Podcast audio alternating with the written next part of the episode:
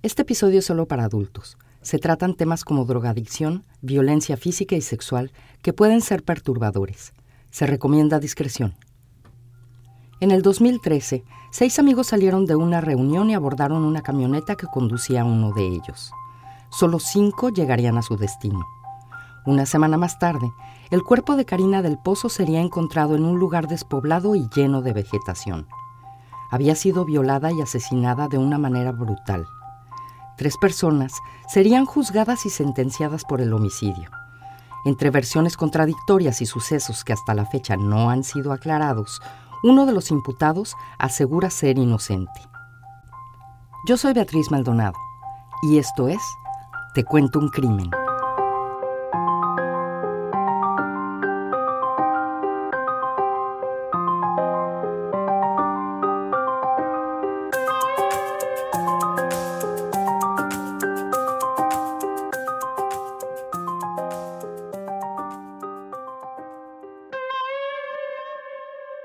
La mañana del 19 de febrero del 2013, en la ciudad de Quito, Ecuador, Karina del Pozo, una joven de 20 años, se levantó temprano. Se puso leggings negros, una blusa negra con detalles cafés, botas negras y una chamarra del mismo color. Complementó su vestuario con dos pulseras metálicas y un collar con un dije de búho. Eran las 7.30 de la mañana cuando se despidió de su hermano Milton que vivía con ella. Karina era la más pequeña de cinco hermanos. Hacía cinco años que habían perdido a su madre que había enfermado de cáncer.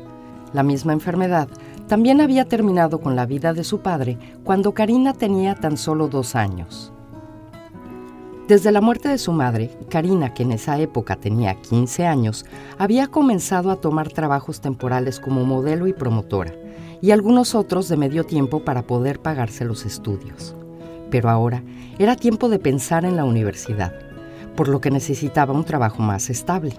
Así que esa mañana se dirigió al Ministerio del Trabajo. Durante todo el día, Karina le mandaba textos a su hermano para dejarle saber en dónde estaba.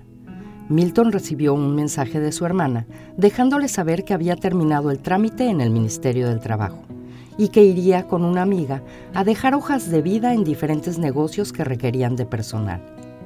Más tarde, recibió otro mensaje de Karina. Estaba comiendo con amigas. Durante todo el día los hermanos estuvieron en contacto. A las 9.30 de la noche, Milton recibió otro mensaje de Karina dejándole saber que pronto regresaría a la casa. Confiado en que su hermana estaría pronto de vuelta, se fue a dormir. A la mañana siguiente, Milton notó que la casa estaba callada. Era extraño que Karina no se hubiera levantado. Fue a su habitación, pero esta estaba exactamente igual que como la había dejado el día anterior. Tal vez se había quedado a dormir en casa de una amiga, así que llamó al celular de su hermana, pero estaba apagado. Tal vez se había quedado sin batería, pero al pasar las horas y no haber recibido noticias de su hermana, Milton, ya muy preocupado, llamó a sus hermanos para dejarles saber lo que estaba pasando. De inmediato, los familiares de la joven comenzaron a buscarla.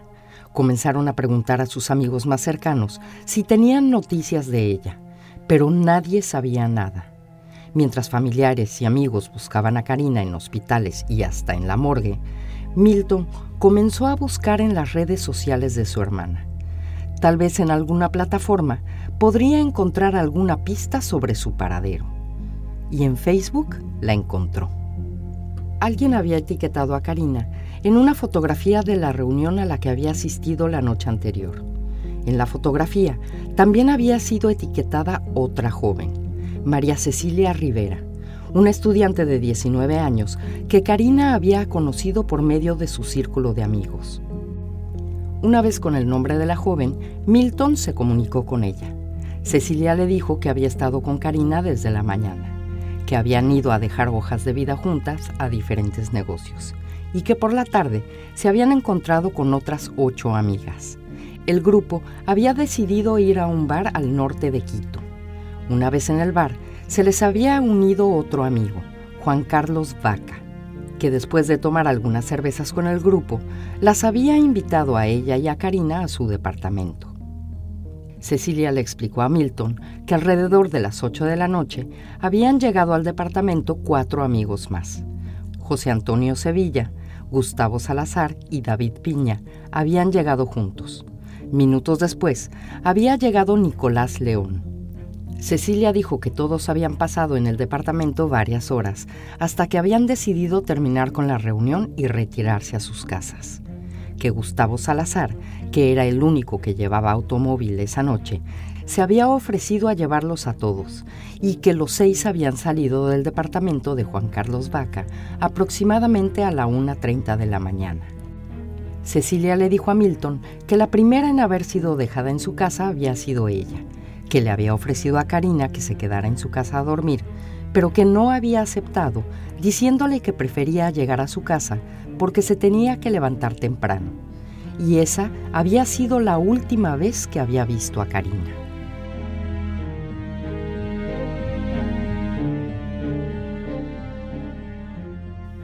El 21 de febrero del 2013, Milton del Pozo llegó a la Fiscalía de Quito para levantar una denuncia por la desaparición de su hermana Karina del Pozo. La Fiscalía inició las investigaciones con la ayuda de la Policía Judicial, que citó a todas las personas con quien había estado Karina durante la noche del 19 y la madrugada del 20 de febrero. Juan Carlos Vaca no levantó ninguna sospecha por parte de la policía. Si bien la reunión había sido en su casa, después de que los seis jóvenes se habían marchado, él se había ido a dormir. La policía fijó su atención en las cinco personas que habían estado con Karina en el automóvil. Primero, declaró Cecilia Rivera, que repitió lo mismo que le había dicho a Milton, el hermano de Karina, pero esta vez dio más detalles acerca de lo ocurrido esa noche. Declaró que durante la fiesta todos habían tomado y que David Piña era el más afectado por el alcohol, tanto que había tenido que ser ayudado a bajar las escaleras del edificio cuando habían dejado el departamento de Juan Carlos Vaca. Después fue el turno de Nicolás León, que dijo a la policía que él había sido llevado a su casa después de que el grupo había dejado a Cecilia en la suya. Confirmó la presencia de alcohol en la fiesta y agregó que algunas personas habían fumado marihuana. Al igual que Cecilia, dijo no saber qué había pasado con el resto del grupo después de que él dejara el vehículo. Gustavo Salazar, David Piña y José Antonio Sevilla darían la misma versión de lo que había ocurrido después de que Cecilia Rivera y Nicolás León habían sido llevados a sus casas. Los tres declararon que Gustavo Salazar era quien conducía el vehículo. En el asiento del copiloto estaba José Antonio Sevilla y en la parte de atrás venían sentados David Piña y Karina del Pozo, que ellos querían seguir tomando, pero que Karina ya se quería ir a su casa por lo que la habían dejado en la avenida Edmundo Carvajal y que habían visto cómo abordaba un taxi amarillo marca Centra. Con esta información, la fiscalía pensó que se podría tratar de un secuestro. Al escuchar esto, la familia de Karina fue consumida por la preocupación. Muchas veces habían escuchado las historias en donde después de haber sido secuestradas, las jóvenes eran drogadas, violadas y dejadas en sitios de alta peligrosidad por todo Ecuador.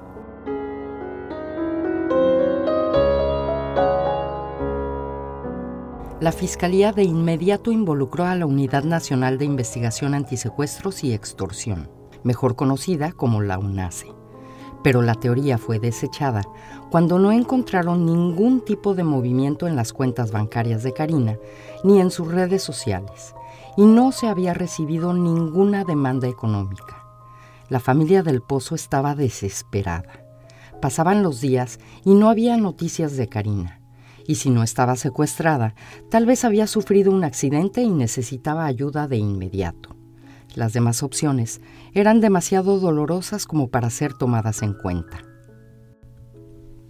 Una vez descartado el secuestro, la Fiscalía decidió determinar el recorrido que los seis jóvenes habían hecho la madrugada del 20 de febrero. Para ello, contactaron a la compañía de rastreo satelital del vehículo de Gustavo Salazar. Los datos del GPS del vehículo indicaron que el automóvil se había detenido frente a la casa de Cecilia Rivera durante dos minutos. Después había pasado frente a la casa de Nicolás León. una representante de la compañía satelital explicaría que el GPS solo indica las paradas del automóvil cuando éste está apagado, por lo que no había registrado la parada frente a la casa de Nicolás. Seguramente el auto se había detenido frente a su casa pero sin apagar el motor. Nicolás había salido del auto e inmediatamente después, este había seguido su trayecto. Pero los datos que el GPS arrojó después llamaron de inmediato la atención de las autoridades. Desde las 2.34 de la mañana y hasta las 3.35, el auto había permanecido estacionado en el sector de Llano Chico, una comuna rural en el área metropolitana de Quito. El 27 de febrero del 2013, una semana después de la desaparición de Karina del Pozo, la Policía Judicial y la UNACE se dirigieron al lugar que había marcado el GPS.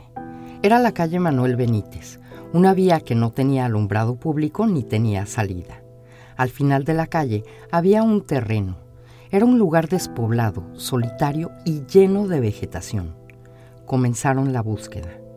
En cuanto se adentraron al terreno, percibieron un olor nauseabundo que se hacía más y más fuerte a medida que avanzaban. A unos 300 metros, en una quebrada de aproximadamente 3 metros y medio de profundidad, yacía un cuerpo en estado avanzado de descomposición. Estaba parcialmente cubierto por troncos y vegetación del lugar se podía distinguir que tenía puesto leggings negros, una blusa negra con detalles cafés, botas negras y una chamarra del mismo color. En una de sus muñecas había dos pulseras metálicas y en su cuello un collar con un dije de un búho. No había dudas. Habían encontrado a Karina del Pozo. La autopsia determinaría que Karina había sido asesinada de una manera brutal.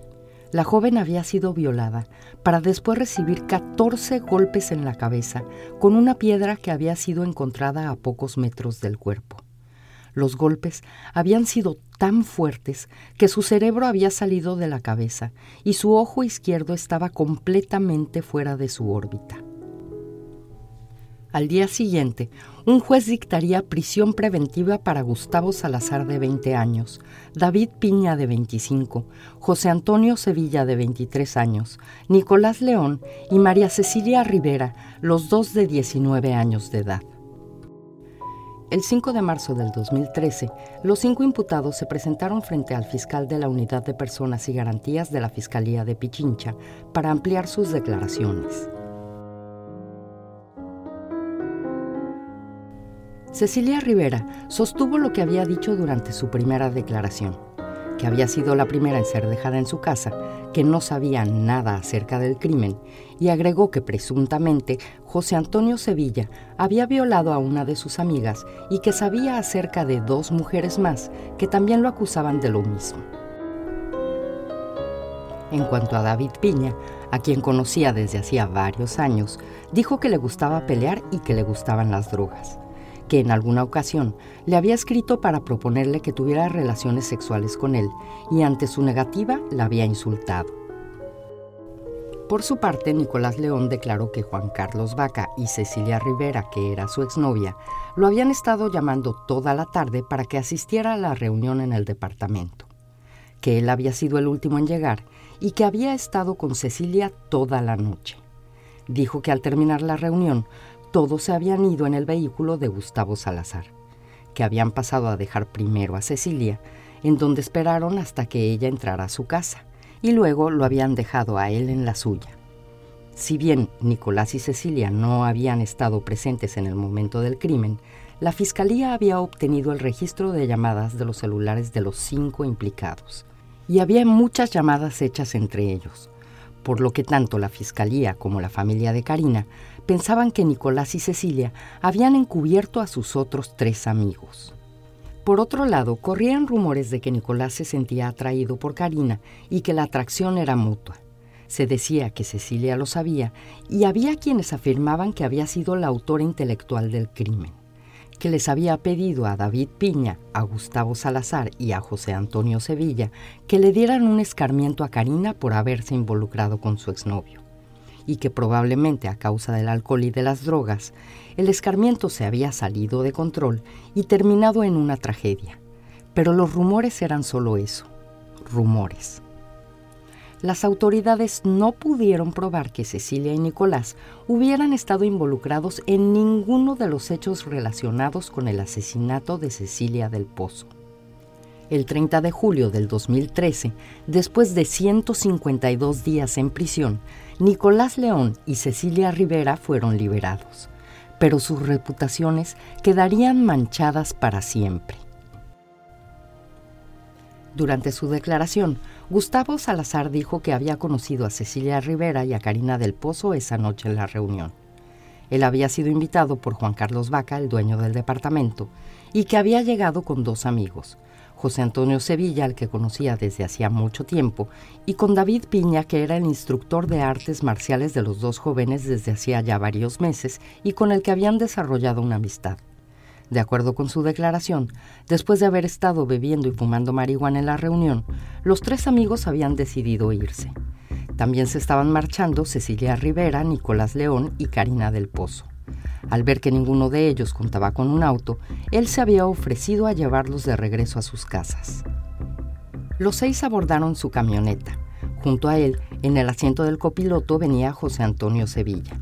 En la parte trasera venían Cecilia, Karina, David y Nicolás. Gustavo dijo que después de haber dejado a Cecilia y a Nicolás en sus respectivas casas, era el turno de dejar a Karina. Pero ésta venía dormida, así que los tres jóvenes decidieron seguir tomando. David Piña fue quien lo había guiado hasta el sector de Llano Chico. Durante el trayecto, según Gustavo, David, que durante la reunión se había besado con Karina, comenzó a tocarla de forma inapropiada. Al sentir las manos de David sobre su cuerpo, Karina se despertó e inmediatamente se quitó de encima las manos de David que enfureció al sentirse rechazado. Para ese momento, el auto ya estaba en la calle de Manuel Benítez. Karina bajó del auto para tratar de encontrar un taxi que la llevara de regreso a su casa. David la siguió.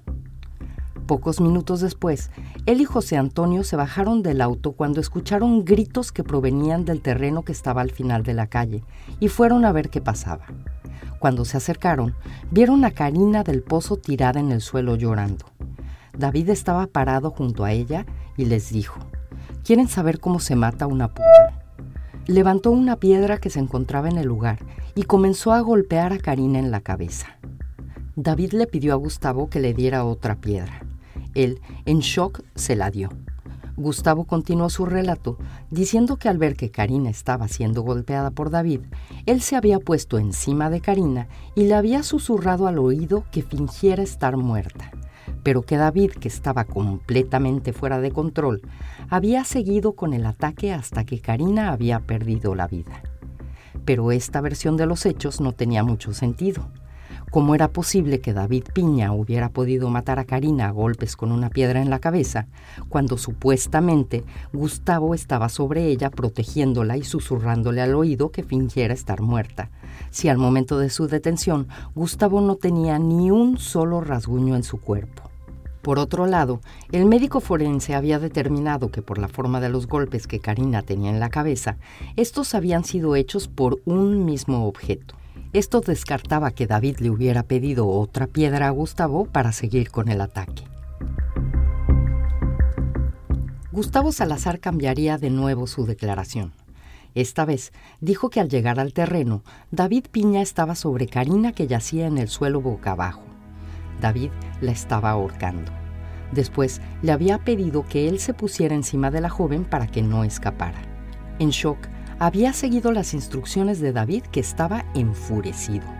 Mientras estaba sobre Karina, le había susurrado al oído que fingiera estar muerta.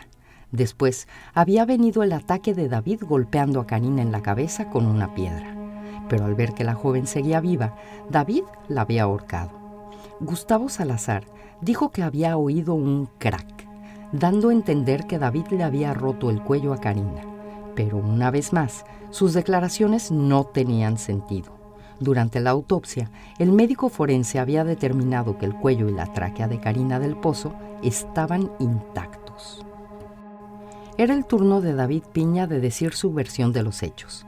Declaró que después de un año y medio de no tomar, fue a la reunión de la casa de Juan Carlos Vaca con Gustavo Salazar y José Antonio Sevilla. que ahí se había encontrado con Cecilia Rivera y con Karina del Pozo, a quienes ya conocía de mucho tiempo atrás. Negó haber tenido una relación sentimental con Karina. Dijo que había empezado a tomar de manera excesiva en la reunión porque su madre estaba muriendo de cáncer y quería olvidar por todo lo que había pasado en los últimos meses y que solo recordaba que habían ido a dejar a Cecilia Rivera en su casa, y lo siguiente que recordaba era que lo habían dejado en su casa y que horas más tarde estaba en el hospital con su madre. Agregó que una vez detenidos, había escuchado a Gustavo Salazar y a José Antonio Sevilla decir que este último había violado a Karina del Pozo y que Gustavo Salazar la había tratado de estrangular. Pero como no se moría, la habían matado golpeándola en la cabeza con una piedra. Confesó que había testificado que Karina del Pozo había tomado un taxi en la madrugada del 20 de febrero porque había sido Gustavo Salazar quien le indicara qué decir, ya que él no recordaba nada.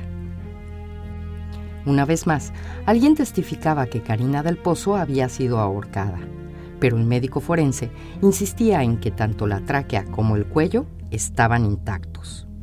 Por su parte, una vez detenido, José Antonio Sevilla optó por hacer valer su garantía constitucional de guardar silencio. Pero al enterarse de que la Fiscalía había extraído muestras de semen del cuerpo de Karina del Pozo, amplió su declaración diciendo que durante la reunión en casa de Juan Carlos Vaca había tenido relaciones sexuales con Karina de manera voluntaria por las dos partes. Según su testimonio, fueron David y Gustavo quienes decidieron matar a Karina explicó que Gustavo empezó a ahorcar a Karina. Al ver lo que estaba pasando, él optó por irse al automóvil. Según él, no sabía lo que estaban haciendo los otros dos jóvenes hasta que llegó Gustavo con una piedra manchada de sangre y le dijo, esta hija de puta no se muere. Una vez que los tres jóvenes estaban adentro del automóvil, José Antonio dijo que después de dar una vuelta, Gustavo manejó hasta la casa de David, dejándolo ahí, y que él había dormido en la casa de Gustavo. Lo que José Antonio Sevilla no sabía era que mientras él y los demás implicados en el caso estaban dando sus declaraciones, la Fiscalía había allanado sus casas y la camioneta de Gustavo Salazar, y que también ya había recibido los resultados de los análisis de ADN del cuerpo de Karina. En la camioneta se encontraron rastros de sangre en la ventana y en las manijas de la puerta del conductor así como en el respaldo del asiento del copiloto y en el piso de este. La sangre era de Karina del Pozo. El ADN que estaba en el cuerpo de la víctima estaba demasiado degradado por haber estado al aire libre por siete días, por lo que no se pudo determinar de quién era el semen encontrado. Tampoco se pudo determinar a quién pertenecía cualquier otro rastro de ADN que se había encontrado en otras partes del cuerpo de Karina, como eran las uñas o la cara. En la casa de José Antonio Sevilla se encontró sangre de Karina en la funda de la almohada de su cama. En los zapatos que llevaba puestos en la noche del crimen se encontró tierra proveniente del lugar en donde la joven había sido asesinada. En la casa de Gustavo Salazar se encontró la ropa que había llevado puesta esa noche, así como sus zapatos. En esos artículos también se encontró la tierra del lugar, así como el ADN de Karina. En la ropa, calzado o pertenencias de David Piña nunca se encontró ningún rastro de ADN de Karina o tierra del lugar que lo vinculara con la escena del crimen. Aquí es importante recordar que Gustavo Salazar era quien conducía el vehículo. José Antonio Sevilla estaba en el asiento del copiloto y David Piña se encontraba en la parte de atrás del automóvil. El 10 de septiembre del 2013, luego de nueve meses de investigaciones fiscales que no pudieron esclarecer del todo ni los hechos ni la participación exacta de cada uno de los implicados, los jueces del Tribunal Séptimo de Garantías Penales de Pichincha declararon culpables del delito de asesinato a David Piña, Gustavo Salazar y a José Antonio Sevilla. A pesar de no haber pruebas materiales en su contra, David Piña fue señalado como el autor material del asesinato de Karina del Pozo. Los tres fueron condenados a la misma pena, 25 años de cárcel. Además, se determinó que cada uno de los sentenciados debería de pagar una indemnización por 20 mil dólares a los familiares de Karina del Pozo. Los tres fueron llevados a cumplir su condena a la cárcel de la Tacunga en Cotopaxi. Hasta la fecha, Gustavo Salazar está en el pabellón de máxima seguridad. Insiste que él no mató ni violó a Karina del Pozo, que él solo vio cuando David Piña la había asesinado. Insiste en que las versiones que dio acerca de lo ocurrido esa noche son idénticas y que los zapatos que fueron encontrados en su casa y que está probado por medio de fotografías tomadas en la reunión en la casa de Juan Carlos Vaca, que eran los que él llevaba puestos en la noche del crimen, no son suyos. Antonio Sevilla fue trasladado a la cárcel de Guayaquil debido a su mala conducta. Desde que fue condenado, ha permanecido en silencio con respecto a su participación en el asesinato de Karina del Pozo. David Piña comenzó a pagar su condena en el pabellón denominado Transitoria. Ahí estudiaba Derecho y trabajaba en el comedor del personal de la cárcel. David siempre ha proclamado su inocencia. Una noche de junio del 2015, David fue trasladado al pabellón de máxima seguridad. Al día siguiente, en su nueva celda, miembros de la banda Latin King lo esperaban. Ahí, David fue golpeado y violado. Luego de la agresión, su abogado pidió que se le diera algún tipo de ayuda psicológica y protección, pero siguió en el mismo centro carcelario junto a sus agresores hasta que en el 2019 fue trasladado a la cárcel número 4 de Quito. La organización internacional Innocence Project tomó su defensa y presentó un recurso de revisión de su caso, alegando que David Piña había sido condenado con solo una prueba sobre su responsabilidad en el asesinato de Karina. El testimonio de Gustavo Salazar. No fue hasta el 2022 que un juez aceptara que David Piña recibiera terapia psicológica por el abuso sexual que había sufrido en el 2015 pero no habría ninguna modificación en su condena. Hasta la fecha, David Piña sigue en la cárcel número 4 de Quito proclamando su inocencia. The Innocence Project sigue representándolo en su defensa, esperando que algún día se pueda probar su inocencia. El 10 de febrero del 2014, casi un año después de la muerte de Karina del Pozo, se tipificó al feminicidio entre los delitos de la inviolabilidad de la vida dentro del Código Penal de Ecuador. Muchas gracias por escuchar. Pueden ver las fotos relacionadas con este crimen en las notas de este episodio que pueden encontrar en nuestra página de internet tecuentouncrimen.com. No olviden regalarnos un like y seguirnos en Instagram y en Facebook. Ahí nos pueden encontrar como Te Cuento un Crimen Podcast. Nos vemos el próximo lunes con otro episodio más de Te Cuento un Crimen.